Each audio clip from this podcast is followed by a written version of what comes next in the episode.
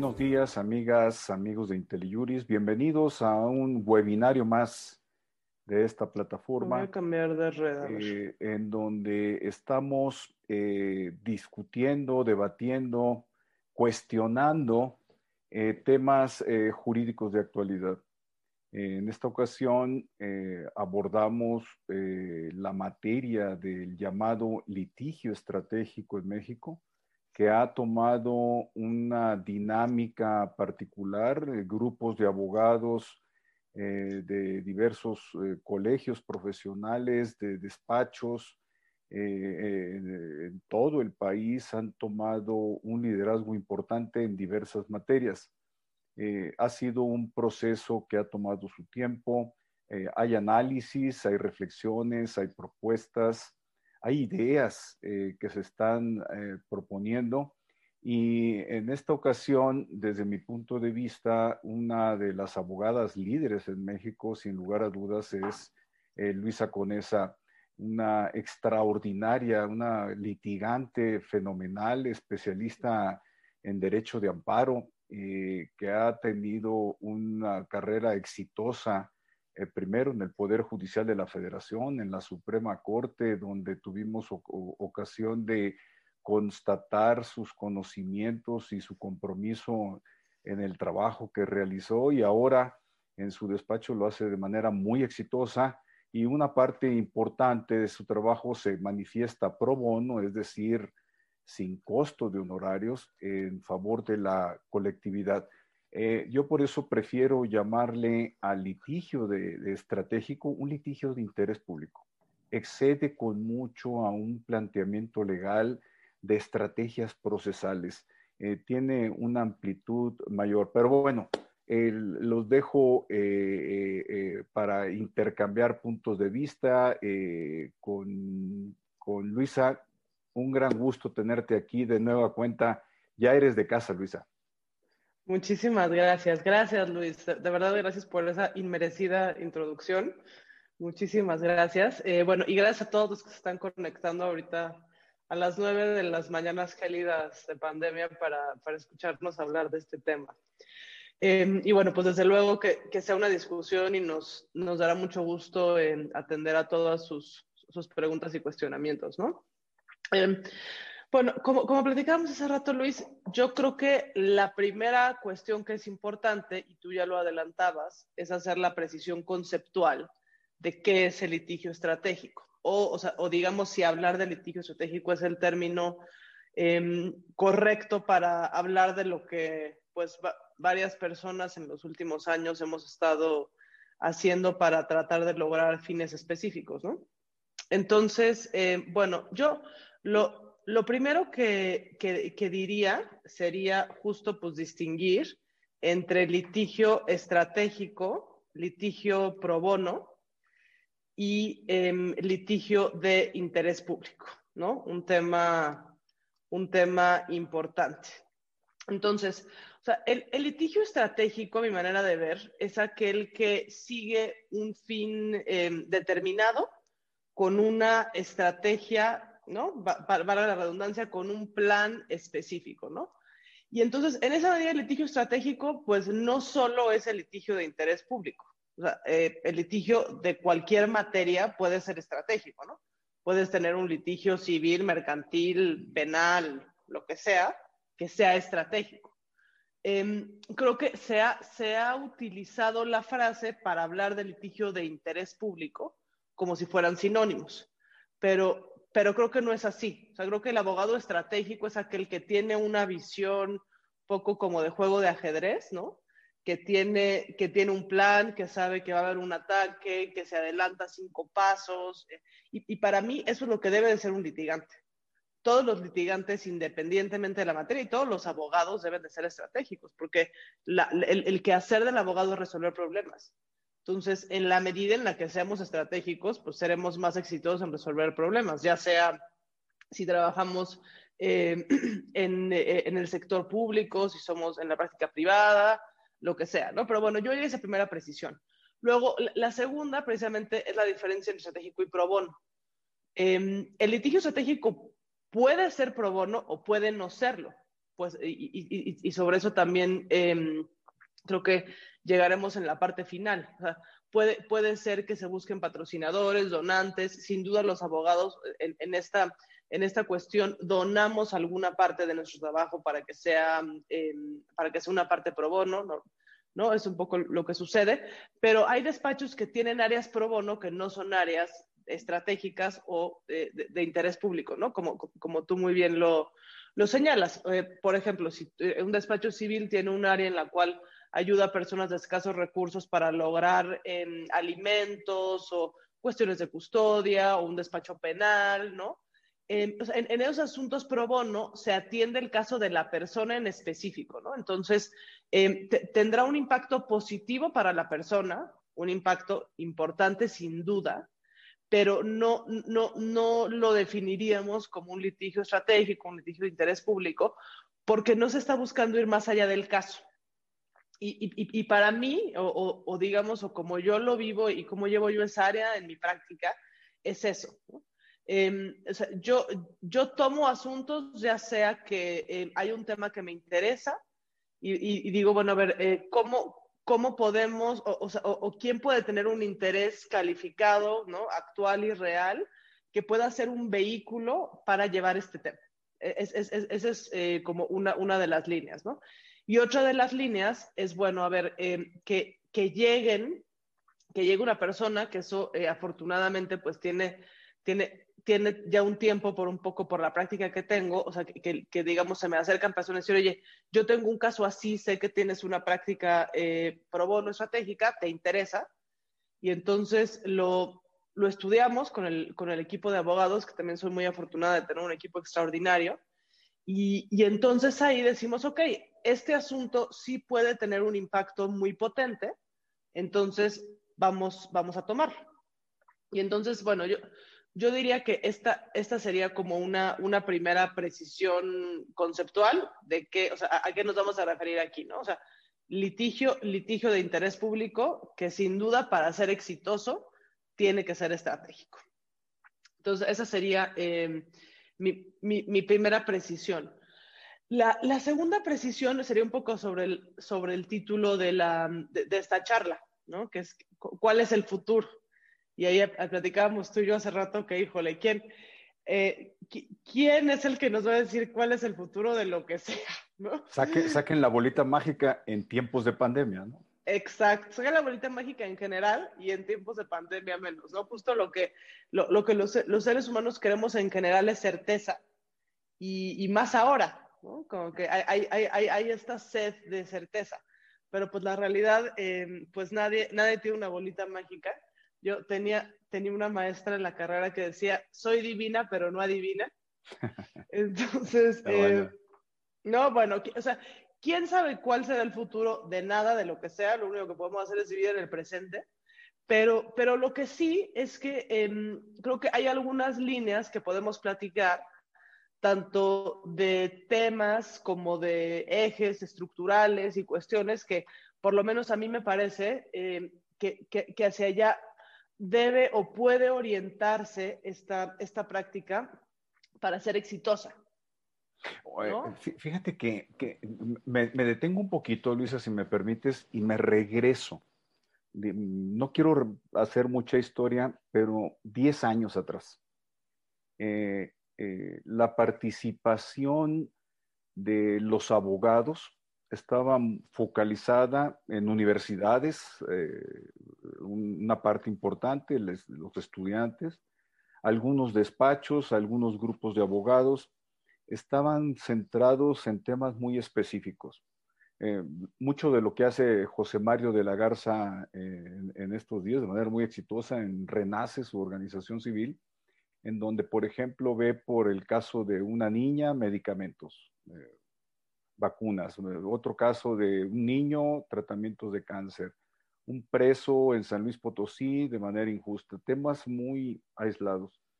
Pero desde mi punto de vista, a partir de la reforma constitucional de 2011, en donde se eh, relanzó el concepto de derechos humanos y se eh, afianzó un tema eh, a nivel constitucional de interés legítimo, como que empezó a abordarse de distinta manera en, la materia. Y ahora vemos colegios de abogados que tienen sus fundaciones, tú participas activamente en una de ellas, participan activamente y toman eh, casos o temas emblemáticos y marcan pauta. O tú que has participado activamente en el tema de, ahorita vamos a particularizar, de, drogas. Eh, eh, y por otro lado se toma tratamientos de niños con cáncer, las vacunas, y todo esto articulado un orden, me parece a mí, en el actuar de los abogados. No que estemos organizados formalmente, pero sí eh, los grupos eh, se ven consolidados, se ven articulados, sería, sería la palabra, con total autonomía, pero articulados y con objetivos comunes que los vamos a, ver al final eh, de cuáles son los objetivos, en dónde estamos, hacia dónde vamos, sin tener la bola de cristal. Pero yo veo, por ejemplo, hoy en, en tiempos de pandemia, en toda la incertidumbre que tengo, eh, que tenemos. Tengo, me proyecté. Eh, todos, todos, todos. Eh, el, el, el, tema, por ejemplo, de los tratamientos oncológicos para niños, niñas y adolescentes. Bueno, se ha posicionado el tema. Viene el tema de las vacunas. Estuvo el tema del equipamiento médico para COVID, de doctores, doctoras y personal sanitario yo creo que todo eso eh, eh, generó también una oportunidad de litigio estratégico de interés público, en donde tú has sido protagonista eh, y tú has marcado pauta de la mano con otros abogados, pero han ido generando los precedentes en México que rigen hoy y que son la base de lo que será el litigio estratégico en el futuro. Eso mm, no queda duda. El, otro día comentábamos en un programa que me invitaste. Eh, hace 10 años no se veía esto que estamos viendo ahorita, pero ni remotamente. Y la proyección es que a los que yo los invitaba era eh, cómo vamos a estar en 10 años si seguimos este ritmo intenso construyendo precedentes. Lo que tú has logrado en la Suprema Corte eh, no, son, no son temas menores, son de incidencia de modificación de política pública. Pero bueno, te dejo, eh, eh, nada más quería poner este antecedente, este marco, porque luego dicen, no, es que el, litigio estratégico de interés público, pues no, se batalla, y los jueces, los tribunales, como que van lentos, están desfasados, pero todo el litigio es lento. No podemos sí, sí, no, de que, de que, se batalla, se batalla, ¿eh? No, no, no, vamos a decir que no se batalla, pero bueno, pues hay que, hay que echarle ganas hasta para desayunar. No, no, no estamos de acuerdo. No venimos a decirles, no, pues está, está facilísimo, ¿no? vengan, este, vengan, vengan a darle. O sea, sí vengan a darle, pero no es, pero no es fácil. Pero bueno, nada que valga la pena en la vida es fácil, ¿no? O sea, y, precisamente, pues, o sea, los tiempos de litigio, pues son los tiempos de litigio, ¿no? Pues, son tiempos procesales que tienen sus momentos. Y, y, creo que justo eh, sobre este punto valdría la pena mencionar también que, em, o sea, en la medida en la que se, se puso de moda esta cuestión del litigio estratégico, y sí creo que podríamos hablar tal vez de unos, em, pues sí, o sea, empezar de 10 años para acá, o sea, y, te digo, se puso de moda porque antes existía, y, y, yo digo, el, o sea, no solo te tengo mucho cariño, sino un profundo respeto profesional, porque para mí tú eres pionero ¿no? En estos temas y, y, ha sido una inspiración y un referente, ¿no? Y estoy seguro que no solo para mí, sino pues muchos abogados de mi, de mi generación y de, y de los que vengan. Y, o sea, y, es importante tener, tener esta historia de, los primeros que se aventaron a decir, bueno, ahora le va, ¿no? Ahora le va, por ejemplo, pues aquel, aquel litigio de, eh, de yo contribuyente, en el cual dijimos, bueno, a ver, va, vamos a decir que, o sea, qué es el, o sea, si existe o no interés para cuestionar el uso de recursos. ¿No? Y, ese primer precedente en la corte te dice, bueno, no, o sea, si, vienes, em, o sea, si vienes solamente en tu calidad de contribuyente, o sea, tienes un interés simple porque todo mundo puede tener un, un, un qué hacer o digamos un interés normal en, en, cómo se gastan los recursos, es interés simple y bye. Entonces, pues ahí, o sea, es, digamos, estemos o no de acuerdo con ese precedente, Lo, lo, reconocemos como un primer corte en, la, en, donde la Suprema Corte dice, bueno, a ver, de aquí para acá, no. Ok, si de aquí para acá no va a ser, vamos a ver entonces dónde sí. Y entonces justo viene la, viene la reforma de 2011, viene, eh, viene la reforma del juicio de amparo, y entonces se introduce el tema del interés legítimo. Y, y, esa reforma, pues sin duda, es, este, es, es parte de aguas, pues, por, bueno, por varias cuestiones, pero para estos efectos, por, a mí me parece que para dos, ¿no? Una, eh, o sea, eh, a, a, eh, hablar de, control difuso, hablar, o sea, digamos, introducir de manera potente el derecho convencional al orden nacional, o sea, volver el, el derecho eh, convencional a una práctica de litigio local que no, que no existía. Y luego dos, pues introducir el concepto de interés legítimo en la ley de amparo, donde, donde ya no necesitas tú tener un agravio personal directo, específico, para poder cuestionar una, ¿no? una, una problemática. Y creo que, eh, o sea, o, y, digamos, no, no, no, sé si estoy haciendo este, la, la disección específica de cuál fue el primer caso, pero digamos, en mi imaginario, el, el, el primer caso que marcó una pauta importante en ese sentido, o sea, después de este primer corte de, de yo contribuyente, fue aprender primero, ¿no? O sea, en, en, en la cual es, es, este caso de mexicanos contra la corrupción, bueno, que antes siquiera de que fuera mexicanos contra, contra la corrupción, y creo que tú también pa participaste en este asunto, sí, ¿no? También. Uh -huh, sí. eh, entonces, eh, empiezan, bueno, y, y digo, si, si, no, no, no, quisiera yo hablar de un asunto que es tuyo, pero eh, digo... No, pues adelante, ¿no? El asunto es de todos, ¿no? El asunto es de todos. No, no, claro, pero, pero bueno, obviamente que, o sea, que el, el, conocimiento más, más fino del asunto lo tienes tú, pero bueno, yo, yo hablo aquí un poco de lo, de, lo que he oído del caso y, y, por qué para mí fue importante, ¿no?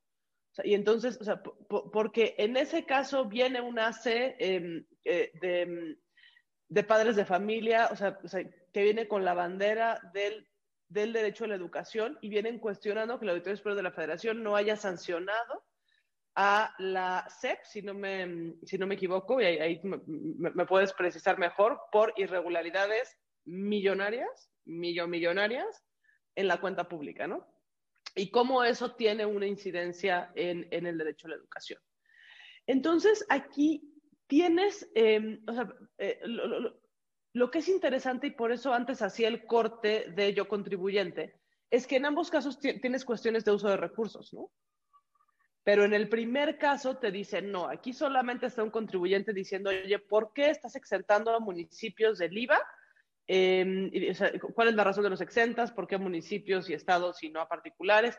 ¿Qué vas a hacer con esa lana? Con esa lana puedes haber construido escuelas, salud, vacunas, tas, tas, tas, y no lo hiciste, ¿no? Y ahí la Corte te dice, no, contribuyente es un interés simple, cualquiera lo tiene, bye. En el caso de aprender primero, otra vez estás hablando de uso de recursos. Estás diciendo, oye, eh, dejaste de sancionar a esta, a, a, la Secretaría de Educación por desvío de recursos, efectivamente, pues un desfalco millonario, y aquí sí se le reconoce interés. Y entonces, en ambos casos son materias parecidas, pero dependiendo del ángulo que le entres, digamos, se abre la puerta mágica del interés o no. Y entonces, eh, pues bueno, para mí estos dos asuntos, pues sí, sí son los primeros referentes y como un, unos alicientes fuertes para decir, ok, pues vamos a, o sea, aquí hay conceptos importantes, hay personas que están haciendo esto, pues vamos a ver cómo jugamos. Y estos asuntos se resolvieron, ¿qué, qué fue? ¿Como 2012, 13, 14? Mm, el 13, el 2013. Uh -huh. ¿No? O sea, es, estamos a dos años de la reforma. Y, o sea, y, y, para mí, digamos, o sea, diría que estos son los asuntos ya en, en este último, ¿no? Lapso de 10 años, este corte que tú marcabas bien, en los cuales empiezas a ver este, este actual por parte de la, o sea, por parte de los litigantes y ya unas respuestas por parte del, de, del Poder Judicial, ¿no? Que, que empiezan a hacer este, como a, a, a sentar líneas, ¿no? Y decir, bueno, dónde he sido de no, dónde buscarlo y, y, empezar a jugar. O sea, y, el, y, y, qué me parece central? O sea, el hecho de que pueda venir una asociación civil que tiene dentro de su objeto social la defensa de un derecho en específico, en, en, en este caso educación, y, que la Corte diga sí. O sea, yo digo, no, no, sé si aprender primero es el primer caso, pero sin duda es pues, del, de, de, de los más sonados y los que eh, fueron muy reconocidos y abren, y abren esta puerta, ¿no? Y, y, y, ahí me gustaría preguntarte, y es una cosa que yo, pues, todo el que me haya, me haya escuchado hablar, sobre todo ahorita en la pandemia, lo sabrá, pues mi obsesión es la ejecución o la falta de. Entonces, ¿qué, qué pasó? A ver, yo creo que el, el tema relevante ahí fue eh, eh, ya reconocer a nivel eh, de la primera sala de la Suprema Corte el interés legítimo de las asociaciones civiles. Ahí se abrió ya la puerta de manera definitiva por parte de la Corte y eso legitimó, abrió un camino ya decidido, definitivo, perdón, para que las organizaciones de la sociedad civil, cumpliendo objeto social y acreditando que hubiesen ejecutado el objeto social, son las dos condiciones, una formal, objeto social, otra sustantiva. Haber cumplido el objeto, eh, eh, demostrasen en juicio y por lo tanto eh, tuviesen legitimación activa de carácter procesal para promover los juicios. Este fue un tema. El otro tema era que todavía hasta hace poco se estaba debatiendo en tribunales y ya la Corte puso un punto final eh, eh, la fórmula Otero, el principio de relatividad de las, de las sentencias de amparo. Decía, oye, es que si te concedo el amparo a ti y beneficio a muchos, entonces pues se, violenta la fórmula Otero. Al final ya lo que quedó la Corte diciendo, oye, sí, es, es, la naturaleza del interés legítimo beneficiar a colectividades o a colectivos. Por lo tanto, no se puede no se puede excluir o no se puede eh, desechar o declarar improcedente un juicio de amparo, dado el principio de relatividad. Incluso eh, eh, conozco el criterio de una de las ministras de la primera sala que afirma lo siguiente. La fórmula Otero, principio de relatividad, es inatendible, no tiene nada que ver en el amparo por interés legítimo. Es una figura creada adoptada para interés, jurídico, y por lo vía de consecuencia, esa fracción 2 no hay ni que atenderla al momento de resolver los amparos. Es decir, es esta dimensión como ya se abrió el espectro.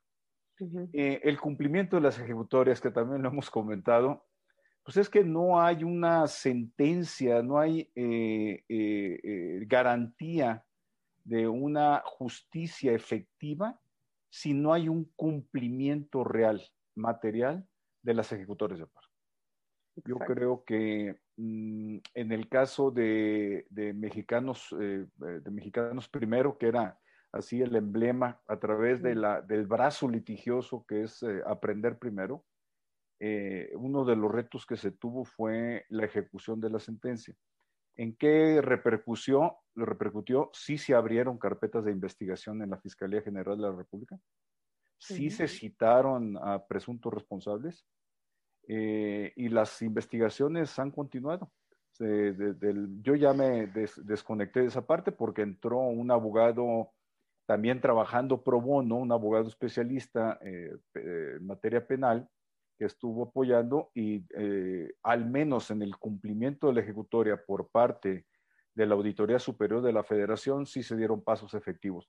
Entiendo que en la Procuraduría General de la República, ahora Fiscalía General, algo se atoró. Pero bueno, esa es la síntesis del tema. Pero, el, pero. El epílogo. El epílogo. Ese es el epílogo procesal. Lo que sí hubo una incidencia, y yo lo comentaba entonces con Claudio X González, que era el presidente de la asociación, y, este, y David Calderón, que era el director general, eh, hubo dos cambios importantísimos, creo yo. Uno, de política pública. El FAEP, que era el fondo al que se destinaban 700 mil millones de pesos anuales, lo desaparecieron. O sea, cambiaron la mecánica. ¿Por qué? Mm. Porque era, era una megacueva de Alibaba, eso. Tú dices es, muchos millones de pesos. Eran decenas de miles de millones de pesos lo que estaba desviado de recursos públicos.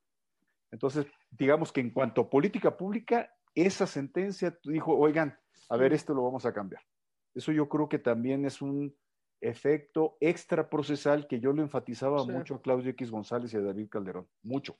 No fue un cambio menor. ¿eh? Se reformó la ley de coordinación fiscal, también por ese motivo. Eh, eh, lo, vemos ahí. Y por el otro lado, eh, Claudia X González tomó la idea de crear mexicanos contra la corrupción y la impunidad.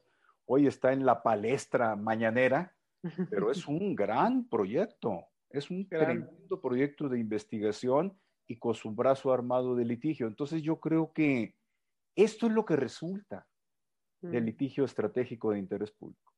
Y, no, pues bueno, imagínate nada más. No, no, no son, no son cosas menores. Pero bueno, y, y, ahora vemos organizaciones de la sociedad civil que, que están muy activas eh, eh, eh, en medio ambiente, pero bueno, no te quiero quitar la... no, no, no, tú eres, la invitada, entonces... No, bueno, pero pues es, es, una charla. Sí, es una charla, pero a ver, ¿cuáles serían los ejes que tú ves en, en litigio estratégico de interés público? Sí. Em, pues nada más justo me, gustaría hacer como en, relación a lo, que estás diciendo una, precisión como para, para entrar en el tema.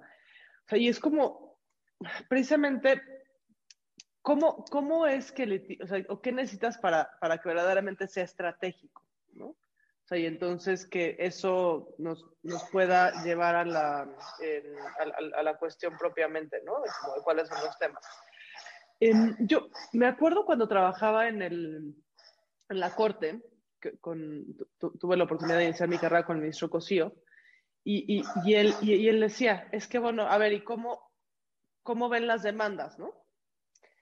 Entonces, pues bueno, pues había demandas, unas más buenas, otras menos buenas, ¿no? Eh, muchas veces las menos buenas venían de, de, despachos de mucho renombre y que, y que parecía que cobraban por kilo las demandas, ¿no? Por hojas, ¿no? Eh, así es. Y entonces, em, decía, bueno, a ver, o sea, es que también, ¿cómo, ¿cómo pueden esperar que el Poder Judicial les dé em, una, una buena respuesta si las bolas que ustedes le pichan al Poder Judicial no son buenas, ¿no?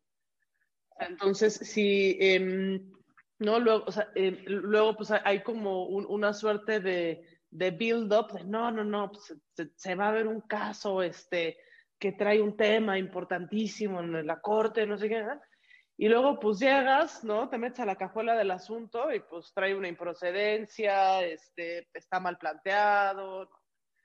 Entonces, em, yo, primero, para que el litigio estratégico sea estratégico, tiene que tener un planteamiento procesal impecable. Entonces, em, para mí, el, o sea, como que el, el llamado al, a, los abogados y a, todo el mundo que quiera em, poner su grano de arena en este tema, pues es que, o sea, no, no importa lo, lo, relevante que el asunto sea materialmente, si procesalmente no es finísimo, pues el asunto no va a poder llegar a la corte. Es que no puede ser justiciero el juicio de amparo, tiene sus reglas de juego, tiene sus reglas de juego. Exacto, exacto, exacto, exacto. Entonces, em, pues bueno, eso primer tema. Y luego, segundo tema, división de poderes, ¿no? O sea, ¿qué, qué sí puede hacer el Poder Judicial y qué no? Y digamos, ¿en qué posición podemos poner al Poder Judicial a que, a, que estudie un caso que, em, digamos, si bien puede ser importante, pues tal vez la vía no es el juicio de amparo para ser justiciable. ¿no?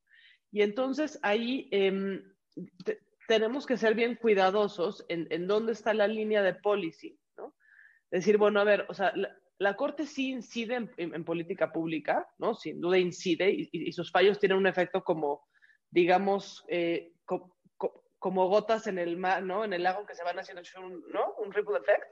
Pero, pero tampoco le puedes pedir que sea él el que diseñe política pública. Y, y eso es algo que en, en, términos de política de droga, y, sobre eso, sobre esta materia voy, voy, a hablar un poco después, eh, o sea, la Corte incide, pero no le toca todo. Y eso también, pues, en, fiscal no te tengo que explicar a ti cuánto la Corte ha sido enfática en decir, bueno, me toca una parte, pero no me toca todo. Entonces, em, y creo que sobre todo ahora donde hay, hay digo, ha habido mucha crítica sobre la, la, legitimidad del Poder Judicial, sobre su autonomía, ¿no? O sea, también los operadores jurídicos tenemos que ser conscientes de eso y ser cuidadosos, decir, oye, a ver, le vamos a plantear algo que tal vez, digamos, empuje un poco la jurisprudencia, ¿no? O sea, eh, y, si, no, no, les estoy diciendo aquí que sean conservadores en sus planteamientos para nada, o sea, tenemos que ser valientes, aguerridos, ¿no? Tener imaginación, pero también, o sea, entender en un contexto del derecho constitucional qué hace el Poder Judicial. Entonces, em, el, buen, el buen litigante estratégico, pues tiene que ser procesalista, pero tiene que ser teórico, pero tiene que ser un buen constitucionalista. Y eso, tener mucha imaginación y mucha valentía. Y no, no, este, no achicarse con la mañanera. Sí. Entonces, eh, bueno, pues esa sería como que para mí una, una, una, precisión importante, ¿no? Y, y, nada más rápidamente, pues habla, o sea, hablar de casos de éxito eh, en ese sentido, pues... ¿Por qué no me permites detenerme? Y me regreso al punto primero que señalaste. Eh, y me voy a meter a una cancha tenebrosa en lo sustantivo pero no en lo procesal, no en lo procesal. Hace como cuatro, cinco, seis meses, la Corte no atendió, declaró improcedente un juicio de amparo en un tema eh, relacionado con aborto, legislación de Veracruz. Eh, lo que dijo la Corte, oigan, a ver, aquí no procede el activismo judicial, no se cumplen las condiciones de procedencia y por lo tanto no prejuzgo sobre el fondo, no me pronuncio sobre constitucionalidad o inconstitucionalidad del aborto bajo todas sus modalidades, pero es improcedente porque no hay un acto legislativo ni una omisión legislativa. En respecto de esto, el punto fue técnico procesal respecto de la procedencia del juicio de amparo.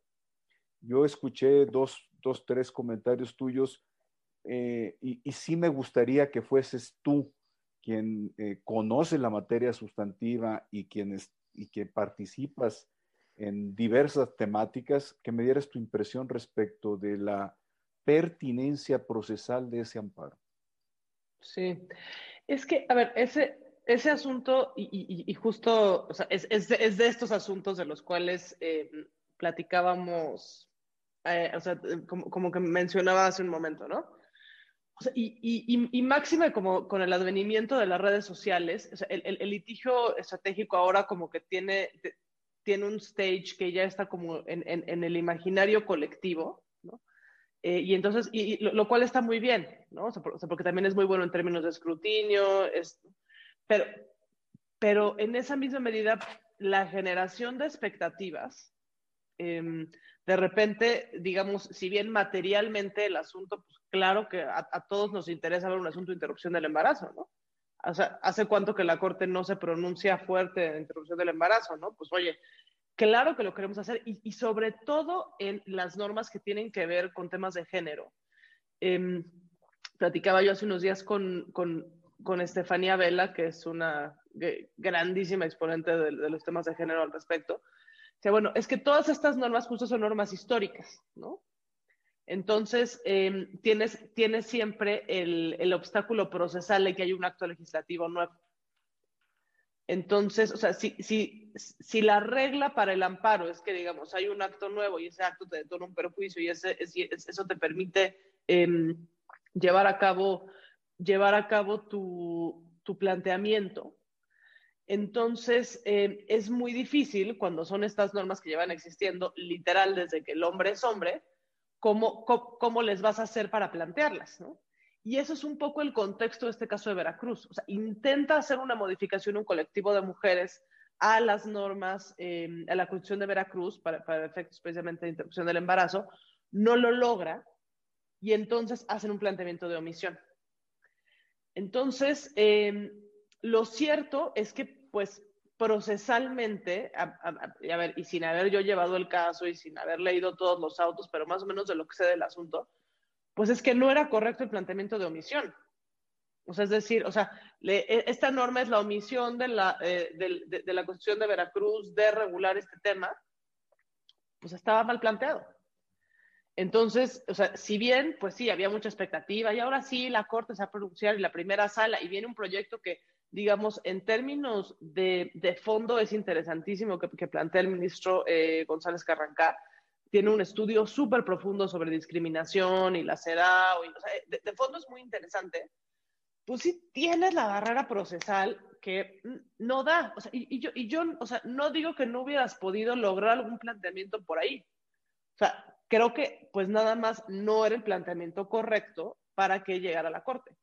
Y entonces, pues si eso, si eso lo sumas con que la, o sea, en términos de comunicación, comunicar términos procesales es complejísimo. O sea, digamos, ahorita yo, o sea, yo, llevo hablando de esto, no sé, cinco minutos y me imagino que aquí son puros abogados y bueno, pues no, saben de qué va, pero ahora subamos, subámonos a la tuitósfera, al tema de género, el tema de la feminista, que es lo que más trae Poncha ahorita, tienes miles de mujeres, no de estos viejitos conservadores en toga que no le quisieron entrar y no, o sea, pero en serio, o sea, comunica eficazmente esto. O sea, e incluso también el propio litigante, ¿no? Que tenga esa capacidad autorreflexiva de decir, oye, ¿saben qué? La neta, eh, pues si el planteamiento no era, o sea, no, no daba, ¿no? Entonces, em, creo que pues eso, eh, te digo, pues implica muchísima responsabilidad por parte de los litigantes eh, y, y, sobre todo, o sea, cómo comunicamos y qué expectativas generamos porque eh, también pues eso es lo que comentábamos, ¿no? En la medida en la que el tema pues, se pone de moda, o sea, ya como que todo el mundo dice, ah, perfecto, ahora yo me cuelgo mi medallita, ¿no? Este, entonces, bueno, voy a hacer un litigio para que el presidente se ponga tapabocas en las mañaneras. Y entonces, no, y lo hago, y, y ¿cómo? Y no se puso tapabocas, y el Poder Judicial no le quiso entrar. Híjole, o sea, siempre y cuando no hay una regla que te diga que todas las personas o los servidores públicos se tienen que poner tapabocas, o sea, pedirle al Poder Judicial que se meta en ese tema, o sea, creo que a, mi manera de ver, y, pues, digo, cada quien podrá tener un, punto de vista sobre esto, me parece que no son las bolas que hay que, que hay que bater, la verdad. O sea, creo que sí hay que ser justo mucho más estratégicos. Y decir, bueno, a ver, ¿dónde hay un área de oportunidad? Y sobre todo, ¿dónde hay un caso real? Y sobre esto yo sí quiero ser muy enfática. Em, porque de repente se, se, se cree que eso del litigio estratégico es inventar casos y no. O sea, y hay, hay, hay un, un precedente. Es, seleccionar casos. Exacto, exacto. Y aquí yo, yo, les quiero recomendar mucho un documental que se llama The Case Against the Eight, que es, el, em, e, es la historia de cómo se hace, se hace la selección de los litigios estratégicos en contra de la Proposition 8, que es la, la, la prohibición a que las personas del mismo sexo se casen en California. O sea, digamos, o sea, ya, ya había una regla que permitía que se casaran, Después eh, hay, una consulta popular que, lleva a que hay una prohibición. Y entonces, ¿cómo, ¿cómo se crea este litigio? ¿Cómo se escogen los casos? A los quejosos, digamos que sean, pero dos mujeres, pero dos hombres, pero que tengan hijos, pero que no tengan hijos, pero cuánto tiempo llevan juntos, eh, les hacen un vetting espectacular de su pasado para que no vaya a salir ahí algo que luego les rebote en los medios. O sea, tienes, tienes una planeación que es súper cuidada. Es decir, ¿cómo voy a llevar el caso? Em, y después, obviamente, ya cómo lo voy a plantear. Y digo, es, un documental muy interesante para los abogados, largo como son los litigos estratégicos, porque, bueno, pues va desde que los escogen, desde que el asunto, ¿no? Este, se los desechan, pero no, pero la apelación, pero el tema de interés, y hasta que el tema llega a la corte, que al final el fondo fondo se resuelve con otro caso que se llama Doma, y aquí lo relevante es el interés, justo. Y entonces, pues ya, o sea, ya, obviamente ya cuando te cuentan la historia, ya lo del interés, te dicen, bueno, mira, no se resolvió y te dan tres, porque ya después de tres horas ya, el que no era abogado ya se fue, se levantó al baño, este, ya, perdieron la atención. Pero, o sea, es, o sea, creo que es muy importante hacer esto y, y, tener este tipo de, de, referentes, pues justo para, para, para aquilatar el nivel de planeación y, y, lo, y lo importante de eh, escoger, seleccionar buenos casos. Eh, ver, para mí un, asunto que ha sido, o sea, pues un referente de, precisamente de cuando un caso no es real es el asunto de Rubicon, que, que, se vio en, la, en el Pleno de la Corte hace algunos años en relación a cannabis medicinal, que era una empresa que se había, digamos, pues creado exprofeso para hacer el litigio, no, o sea, digamos, no, no, tenía, eh, no, tenía una historia en temas de salud, no tenía permisos en temas de salud. El asunto sí llega a la corte y cuando está en el pleno, pues no, llega los, y es, muy famosa esa participación del ministro Medina Mora, en la cual Dice, oigan, yo ya chequé y no está ni dada de alta en economía, no sé qué, pues es un cascarón, esta empresa no tiene nada.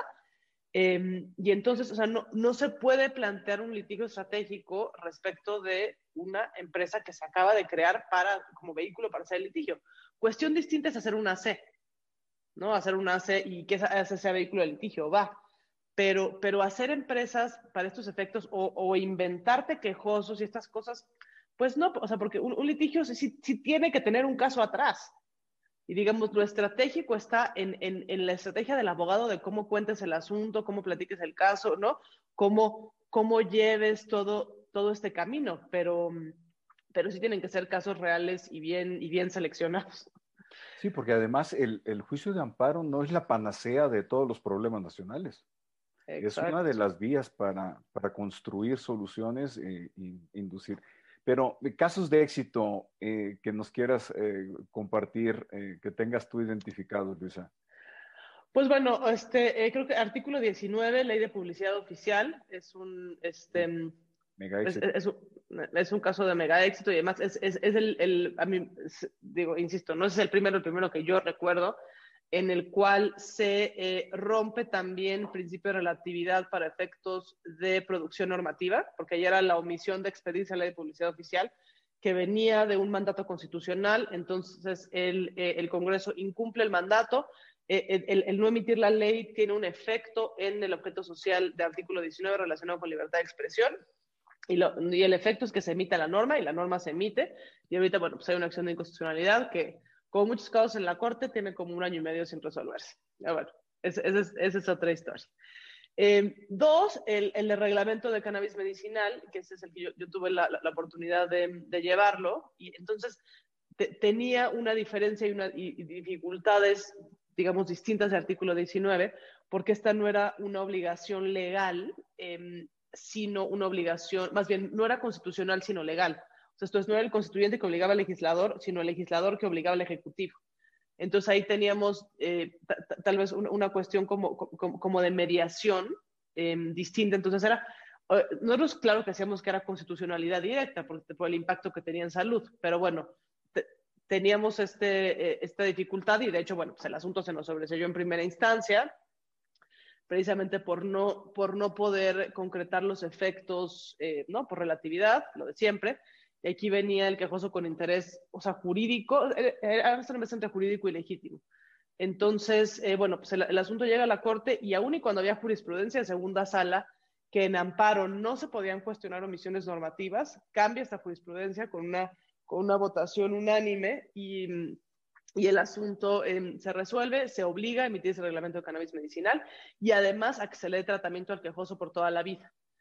Y bueno, y, sobre ese asunto, em, pues seguimos un año y medio en ejecución, este, estamos en eso. En, en enero ya le dieron la última prórroga y, y, vence en enero para que se emita el reglamento. Y del tema del cumplimiento de las, de, las medicinas para el menor, pues ha sido un via crucis porque es muy deficiente la ley de amparo en cuanto a términos eficaces para lograr ejecución de sentencias.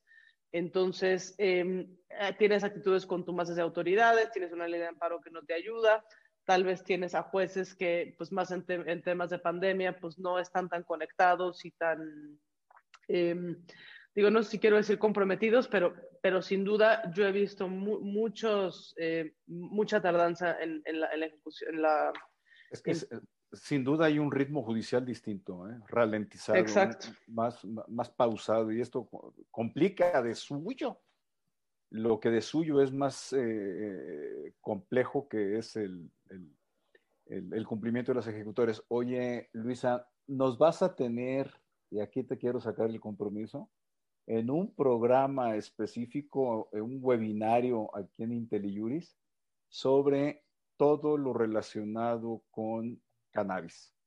Y viene, a cuento, viene a cuento, porque tú has sido una de las impulsoras líderes en esta materia y se han creado muchos fantasmas en torno a lo mismo, ¿no? Eh, porque aquí lo que estaría interesante también es eh, cómo se empata con las reformas legales que se acaban de aprobar en Senado, no sé en qué nivel van, pero bueno, se, se, ve que es toda una dimensión normativa eh, relacionada con el tema de cannabis. Entonces, Un día nos tendrás que platicar aquí. Claro, claro, feliz. En lo, en lo, que tú eres experta jurídicamente hablando. ¿eh? Exacto, sí, no, no, no digas porque, porque mi mamá se asusta, por favor. Sí, claro. experta en drogas. Este, eh, bueno, entonces, o sea, pues digo, el, el, el amparo de, de, Carlos me parece, me parece un tema importante. Em, bueno, aprender primero ya lo, ya lo comentamos. El litigio que hicimos en Nomas de Roches, em, que, que, en algún momento logró que suspendiera, teníamos eh, como 10 suspensiones en contra de la construcción eh, del de aeropuerto, o sea, bueno, la cancelación del Naim y, la construcción del aeropuerto de Santa Lucía, em, que pues no, nos juntamos un grupo de diversos despachos pro bono a em, pues cuestionar que una obra de esta magnitud se pudiera parar sin ninguna fundamentación y motivación, este, pues que em, por eso eran no más derroches, ¿no? O sea, que, que cuando se trata de recursos públicos, pues tampoco puede uno así bueno, o, eso planteábamos. Y, y, y, que puede cuestionarse. Teníamos eh, diversos tipos de interés, teníamos pobladores de, de Texcoco, teníamos personas que habían viajado, em, teníamos pobladores de Santa Lucía, en fin, un, un, litigio muy, muy complejo que en algún momento nos logró 10 suspensiones y que por una decisión, hay que decirlo, de política judicial, no con los méritos del asunto, eh, pues al, final acabaron revocando todas las suspensiones y digo, un día el asunto se resolverá en el fondo, pero pues ya, o tal vez se quede sin materia, pues ya para qué. Pero bueno, eh, o sea, es, es, eso me, me, parece que era un muy buen ejemplo de un litigio complejo, pero eh, pues no, no, se resolvió no por temas jurídicos, sino por temas extrajurídicos. Eh, y, luego, bueno, justo sobre el tema de política de droga, hay varias cuestiones y, tal vez eh, me, la puedo guardar para ahora este, hablar de los temas de, eh, o sea, de, de, los ejes, ¿no? Y, y, hacia dónde creemos, creemos que va. Y también con eso puedo hablar de los temas de salud y... No, adelante, adelante. El, el, webinario es tuyo. Eh. No, no, no. Es, de todos. es de todos. aquí, no hay, aquí no hay línea editorial, ¿no? Perfecto. Sí, adelante, por favor. Tú, tú traes las ideas y me, me, me, interesa escucharte. Bueno, que todos te escuchemos, ¿no? No, muchas gracias.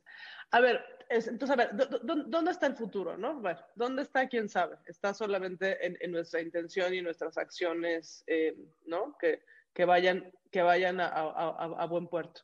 Pero yo creo que temas que son, eh, que son importantes y, temas que, que, se van a desarrollar y que en manera de ver se deben de desarrollar y, quien esté interesado, creo que estas son cuestiones que hay que, que hay que perseguir. Eh, agua.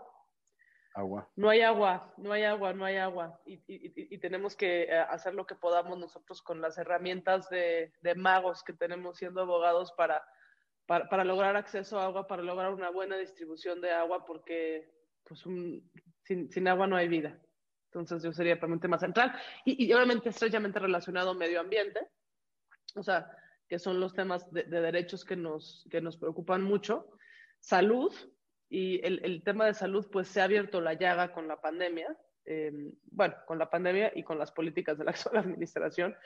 Eh, o sea, e, e, empezamos viendo pues los temas de, medicamentos para, para niños, este, o sea, bueno, que no hay medicamentos, bueno, y no solo para niños, en general, que no hay medicamentos oncológicos por, o sea, por políticas de, de la administración.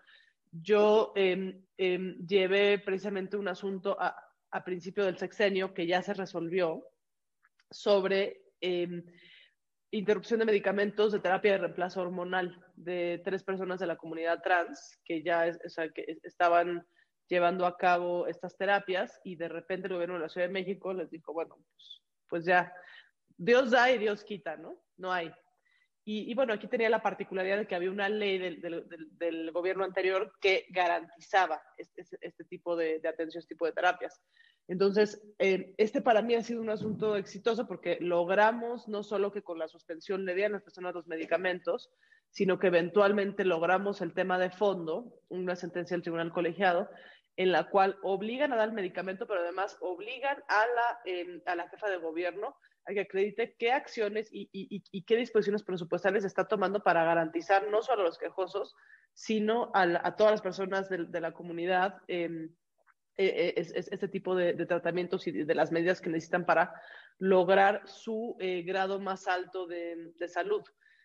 Entonces, bueno, de litigios de salud, o sea, están estos, tenemos otros interesantes, este, una persona con síndrome de Down en la que también hemos colaborado, este, temas de cáncer y ahí obviamente este, en, en, en, la barra, yo no soy miembro de la barra, pero he colaborado con ellos, pues están, haciendo una labor extraordinaria, este, en, donde pues, ¿no? Vienen personas, abogados en distintas plazas y, y, digamos la barra como que cacha los asuntos y en el chat decimos, a ver, hay un tema aquí, allá, no sé qué, este, y tienen que ver tanto pues que no se den em, los insumos de salud correctos, por ejemplo, a, los doctores cuando empezó la pandemia que pues no les, no les daban este, el, el, material médico.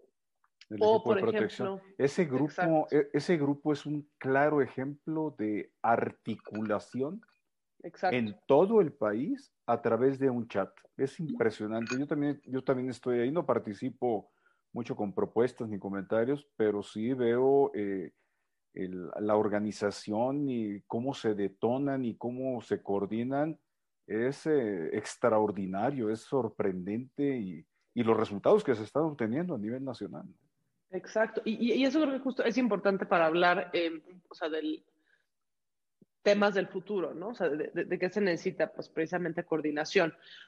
nada más para cerrar el, tema de, cuáles son los temas que me parecen importantes, también diría yo data y privacidad.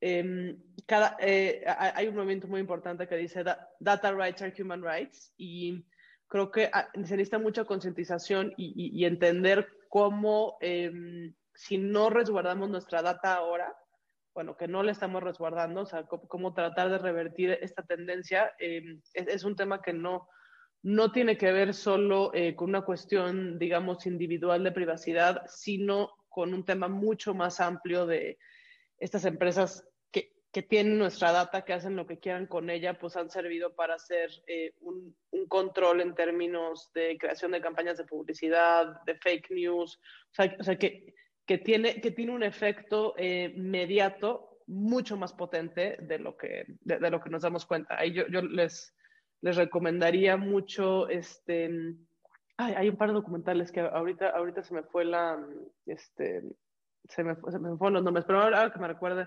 regreso a ellos. Pero pues, ah, bueno, uno, uno es el de Social Dilemma, ese acaba de salir. Em, de, qué está pasando con nuestros datos y cómo resguardarlos. Creo que también pues, el litigio tiene, tiene ahí una, una labor importante, ¿no? En todo lo que tenga que ver con, con derecho y tecnología. Entonces, bueno, otros temas, pues bueno, Estado de Derecho, sin duda, lo estamos viviendo eh, ahora, construcción de instituciones, eh, eficacia entre particulares, también cómo, el amparo a raíz de cómo se amplía el concepto de autoridad puede también tener un efecto entre particulares, no solo entre autoridades en sentido estricto, Ahí eh, Mexicanos contra la Corrupción tiene un litigio interesante, creo que lo, hizo con Tojil recientemente sobre eh, la tala de árboles de farmacias del ahorro. Entonces, eh, creo que bueno, esos también son, son temas muy, muy importantes.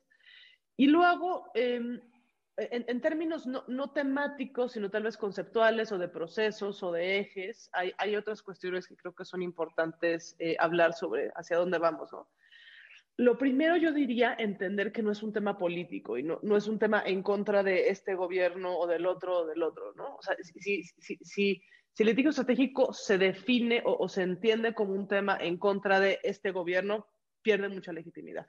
Pues es que lo mismo era con, si lo vemos en términos temporales, pues lo mismo fue contra el gobierno de Peña Nieto, ¿no? Pero hay muchos litigios que son contra gobernador de los estados o contra presidentes municipales. No es un tema, yo no lo veo como un tema de gobierno, ¿eh? lo veo como un tema de, hechos. Sí, justo. O sea, entender que, se trata de. O sea, eh, que el, el, el, litigante estratégico es, una persona que, busca avanzar una agenda, ¿no? Una agenda de derechos.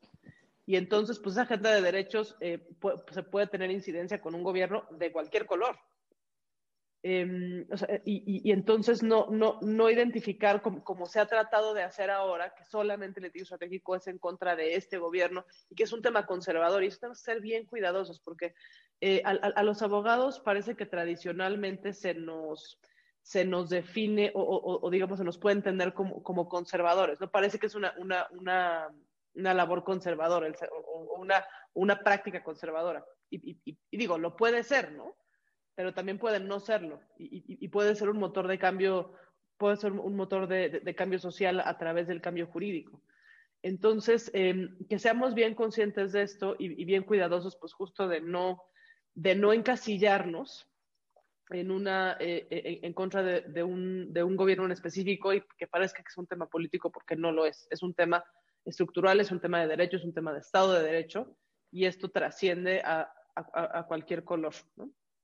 Em, Pero además, eh, lo que plantamos los abogados es para resolución de un, juez, un tribunal, la Suprema Corte. La ocurrencia eh, eh, que la idea que podamos tener los abogados no es una ocurrencia, es un planteamiento institucional para que sea resuelto institucionalmente conforme a la Constitución, la ley de amparo y los precedentes jurisdiccionales que existan sobre la materia. Si es una locura, pues el juez lo resolverá en la corte diciendo, oigan, pues esto es improcedente. Si tiene mérito, se concede el amparo. Exacto, exacto, exacto. Pues sí, em, eso. Luego, otra cuestión, y, regreso un poco a lo que me preguntabas del de, tema de política de droga, entender el litigio como parte de un proceso más amplio, o sea, el, de un proceso más amplio de, de incidencia, de lograr un, un, un, cambio en, en, política pública, ¿no? Creo que en, política de droga hemos logrado cambios, o sea, que, que, que han tenido mucho empuje por parte del litigio, y, y aquí, eh, obviamente, pues eh, los Aguinaco han sido también un referente importantísimo, ¿no? En, en, en los litigios, este, primero de uso personal, el litigio de, el litigio de Smart, que, o sea, que justo ese, pues llevó el primer, el primer presidente de la primera sala para decir que este, estaba, o sea, que, que, hay un derecho al libre desarrollo de la personalidad que o sea, que, que te proyecta poder eh, plantar tu propia cannabis sin, sin fines de comercialización. Ese asunto se vuelve jurisprudencia y luego genera la Declaratoria General de Inconstitucionalidad que llevó a que se aprobara en Senado el, este, este, la, la, reforma de uso personal. Después de, después de dos prórrogas que, había, que habían pedido los legisladores y concedido la Corte, por fin el asunto pues se acaba de votar en, diputados, perdón, en senadores, está en diputados, ahí también estamos dando la batalla. Eh, pero, pero justo dices, bueno, tuviste un empuje de litigio, que, o sea, pero tiene que ir complementado con una labor más amplia, o sea, que, y, ahí no, también destaco muchísimo México, México, Unido contra, contra la corrupción, perdón, México Unido contra la delincuencia, que han sido importantísimos y pioneros en este tema. Eh, ¿no? Dentro de un grupo más amplio, eh, donde estamos pues académicos, litigantes, este, personas que inciden con policy makers, es decir, bueno, el litigio es una parte, nos, nos permite abrir, ¿no? O sea, romper barreras, pero tiene que ir acompañado de, de, una incidencia con, con, los decision makers y con, y con, cambios legales, ¿no? O sea, cuando la Corte resuelve SMART, fue, importantísimo porque la Corte decía, híjole, es que a ver, bueno, sí, pero no, pero me voy a meter en política pública, pero es que a mí no me toca la cannabis y yo no puedo poner un marco regulatorio, pero también es un tema de derechos y criminalización. Y entonces, bueno, gracias a este asunto y, y, y otros más, pues hoy o sea, eh, tuvimos un cambio en términos de cannabis medicinal y hoy tenemos un cambio en términos de, de uso personal, que espero se, se manifiesten desde el 15 de diciembre, todo, to, todo tiende a que sí. Entonces, pues eso, ¿no? O sea, entender que el litigio es una parte, pero, pero que somos parte de un ecosistema de cambio y tenemos que poner nuestras herramientas al servicio de, de este fin y ser, y, y ser colaborativos. Entonces, eh, esto eh, también, bueno, asociaciones como precisamente como, como, Toma tu Remo, que están haciendo Mexicanos contra Corrupción y Regrasa San Luis, están eh, llamando en, en, en, distintas plazas del país a que cada abogado tome su remo y, ¿no? y, y, y, ponga de su parte y, atienda los casos que tienen que ver con, con, em, con su estado para pues también no llegar en un, en un tema centralista de que solo, solo en la Ciudad de México se ven los temas, porque pues hay, hay muchísimos temas en, en, los estados y que también tienen mucho que ver con justicia local, que eso está muy poco estudiado y muy poco atendido. Y yo creo que pues ahí el control difuso es, es una herramienta también importante para, para, avanzar en ese sentido. No, y además hay abogados extraordinarios, eh, comprometidos, conocedores eh, eh, en, en, todo el país que tienen que dar la batalla y que tenemos que acompañarlos unos a otros, tenemos que acompañarnos porque es una, es una lucha por el Estado de Derecho y trabajando en litigio estratégico de interés público y pro bono se da la combinación ideal. Exacto. Y, y, eso entonces, bueno, yo diría, pues no, tal cual, o sea, eh, colaboración, eh, temas de comunicación y, temas culturales, o sea, cómo, o sea cómo, cómo, meter al litigio en el imaginario cultural, cómo comunicar eficazmente, cómo no, no generar expectativas que no tienen una, este, ¿no? Em, pues, anclaje en la realidad cómo, cómo comunicarlo bien. Y por último, los, temas de fondeo. Y, y, ya, ya con los termino, ya sé que... Todo, todo proyecto necesita dinero, ¿no? Exacto. A ver, em, lo que pasa con el litigio estratégico es que los únicos que, eh, digamos, aportan son los abogados. Entonces, para que sea sustentable el litigio estratégico, yo creo que tienen que generarse esquemas de fondeo donde, donde puedan o sea, la sociedad interesada, ¿no? Eh, pues personas, empresarios, instituciones, fondos, decir, bueno, a ver, oye, em, aquí hay dinero para hacer litigio estratégico. Entonces, esto no quiere decir que los abogados, los abogados nos vayamos a hacer ricos de este tema. O sea, yo, no, no, no, creo que sea la idea. Pero también es que si no hay un fondeo que, que por lo menos logre pues que el abogado no le cueste, o, o no, no le, sea, porque pues es tiempo, ¿no? Y es tiempo, son asuntos complejísimos y las ejecuciones toman siglos. Entonces, la gente se cansa. O sea, yo, digamos, lo he visto en el tiempo que de repente en el despacho, ay, no, yo sí, yo le entro, ah, pues llevas uno, ¿no? Y va, se hartan y se hartan y se hartan. Entonces, o sea, que un despacho eh, logre tener un esquema en el cual diga, bueno, puedo tener tantos asuntos y los voy a llevar hasta el término y los voy a llevar lo mismo que el cliente que me paga, ¿no? Pues necesitas, o sea, yo creo que en alguna medida tener esquemas que garanticen, pues por lo menos justo la viabilidad y la permanencia. Y no, o sea, no, no, no, me parece que esté mal, no me parece que sea mal, eh, digamos, algo que, o sea, que, decir, no, no, no, es que no, si, pasas este tiempo no, no, lo puedes cobrar. No, yo creo que se, se, puede eh, conseguir patrocinadores para, para, llevar los temas, tener esquemas de fondeo, eh, porque precisamente si esta es una labor conjunta, ¿no? en la cual estamos todos participando, pues tenemos que cada quien poner, poner de nuestra parte. Y en el caso de los abogados, pues sí es tiempo y es talento, pero también pues debe, deben de haber esquemas que puedan lograr eso, la, permanencia. Sí, sin duda. Es, es, lo mismo, ¿no? Un trabajo conjunto.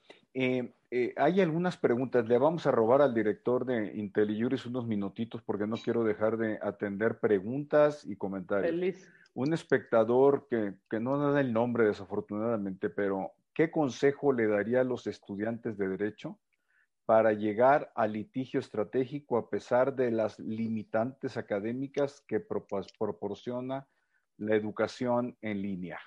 Es una pregunta muy específica e interesante. Y luego los estudiantes de derecho dicen, oigan, eh, eh, ¿cómo, le entro al tema? ¿no? Yo creo que em, ahorita, o sea, la, educación en línea, pues sin duda es, es, es, un, es un tema y, también pues depende de cada institución y de cada profesor, pues que lo haga interesante, eh, engaging y, eso pues creo que en la medida en la que logren ser más prácticos, o sea, y, y, digamos, o sea, o sea, cómo los profesores digan, a ver, este, pues voy a plantear un caso y vamos a resolverlo y tal. Si los profesores no son así, pues también uno pues es, es, es autodidacta, ¿no? Y si tienes la chispa, tienes la chispa. Entonces, ¿qué puedes hacer? A ver, pues... Eh, estudiar, estudiar casos, por ejemplo, o sea, casos emblemáticos y, reconstruir el caso desde, desde la sentencia, eh, pensar un poco a ver este, qué, qué, pudo haber hecho diferente, este, qué no, qué me imagino, qué tipo de argumentos más se, se, pudieron haber planteado. Y luego, además, pues también empezar a decir, oye, a ver, yo veo casos y, cómo haría yo estos planteamientos, ¿no? O sea, y, de repente, pues, llevarlo, llevarlos a los profesores, oye, pues, a ver, ayuda, me apoyo con los alumnos. O sea, em, creo que tenemos em, tanto, tanto la desgracia como también la, la, oportunidad, como esto de crisis, de tener maneras distintas para, para ser creativos y comunicarnos. De acuerdo. Eh, Carlos García te pregunta, ¿cuál consideras más o menos lo ha respondido, pero sí me gustaría atender la pregunta. ¿Cuál consideras que han sido los aciertos y triunfos de litigantes y de los ministros de la Corte en casos de litigio estratégico? Yo creo que o estos casos que hemos mencionado, donde, donde los cuales muchas veces se, se re, em, hay veces que se reconsideran principios de amparo, como precisamente la, relatividad y el interés legítimo. Em, hay veces que se, se reimaginan o, digamos que se expanden estos, estas figuras procesales. Em, hay veces que no tiene tanto que ver con temas procesales, sino con temas de fondo. Eh, tal vez pensar en, en, en, estos asuntos, por ejemplo, el, el, que platiqué del, del, reemplazo hormonal, o sea, la barrera procesal no era tan fuerte, sino el tema importante es cómo lograr eh, la vigencia del derecho a la salud.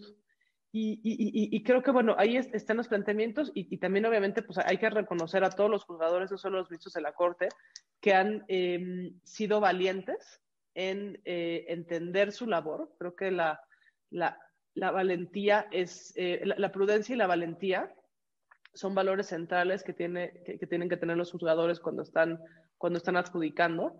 Y eso, digo, eh, no solo los ministros, sino también de manera destacada los jueces, ¿no? Esos jueces que, que dan una suspensión compleja, que dan una sentencia de fondo compleja, que se baten, ¿no? Tal vez un año, dos años en la ejecución de un asunto. Entonces, hay que, hay que tener estas características y, entender la importancia de la labor que tenemos todos los operadores jurídicos en, la adjudicación de, derechos. Para mí esos son los aciertos. Eh, Emma, Eugenia Ramírez Gastel, te echa una buena porra, amerita leerla. Será un gusto escuchar a la doctora Conesa en el tema de cannabis. Pues ya está, ese ya estamos apalabrados, ¿no, Luisa? o cualquier otro tema de su especialidad, es un lujo escucharla. Coincido completamente con Eugenia, es un gusto tenerte aquí y aprender de ti, eh, eh, Luisa. Gracias, gracias. Antonio Silva Oropesa, ¿hasta dónde la operación estratégica a través de los MASC, medios alternativos de solución de controversias, dará opciones para no pensar hasta dentro de 10 años, sino antes? lo cual considero que los éxitos serán mayores hacia un mejor Estado de Derecho.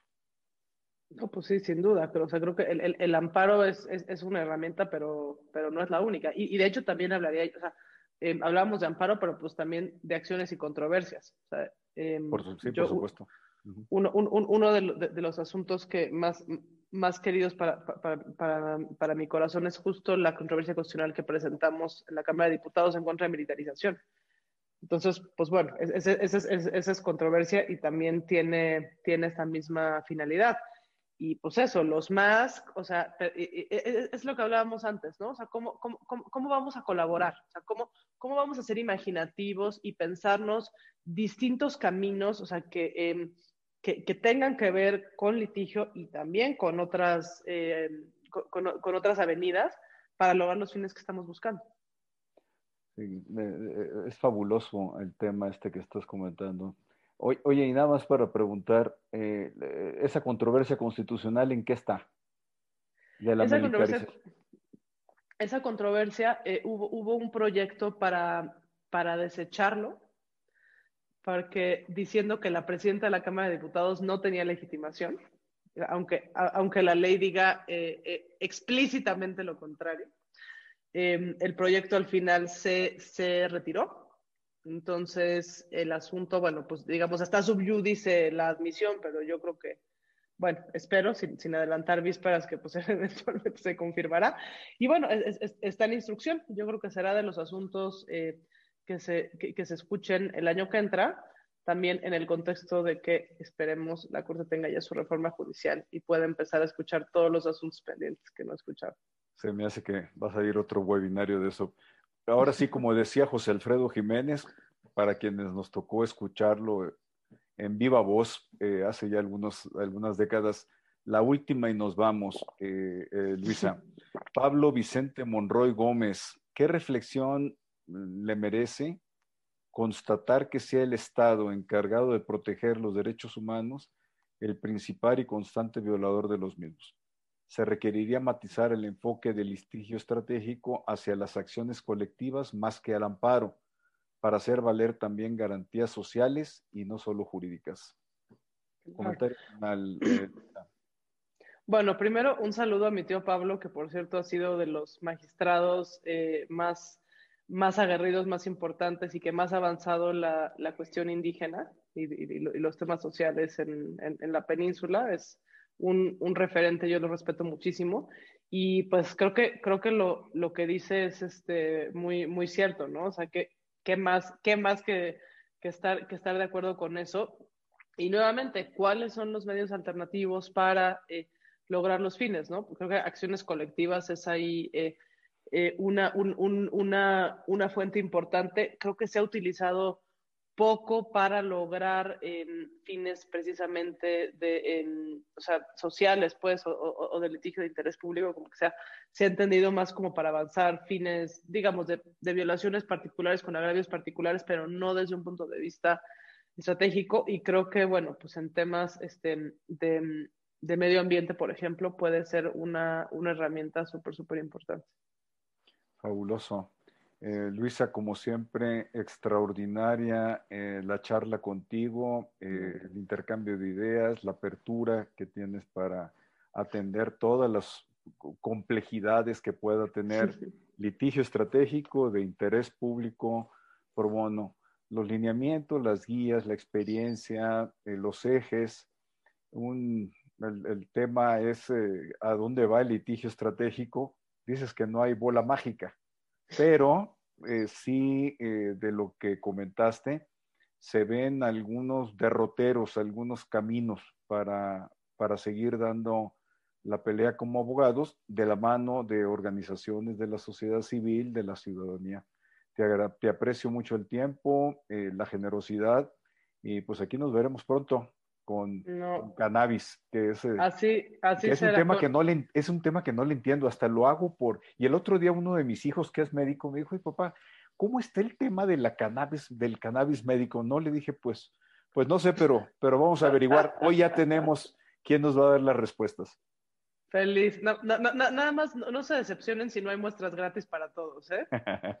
bueno, pero ya, ya, veremos cómo lo hacemos. Te mando un abrazo virtual, que estés muy bien, eh, Luisa. Eh, eh, muy agradecido en lo personal y por cuenta de IntelliJuris. Nos vemos pronto. muchas gracias por el espacio, gracias a todos los que se conectaron y de verdad aquí estamos a su servicio. Gracias.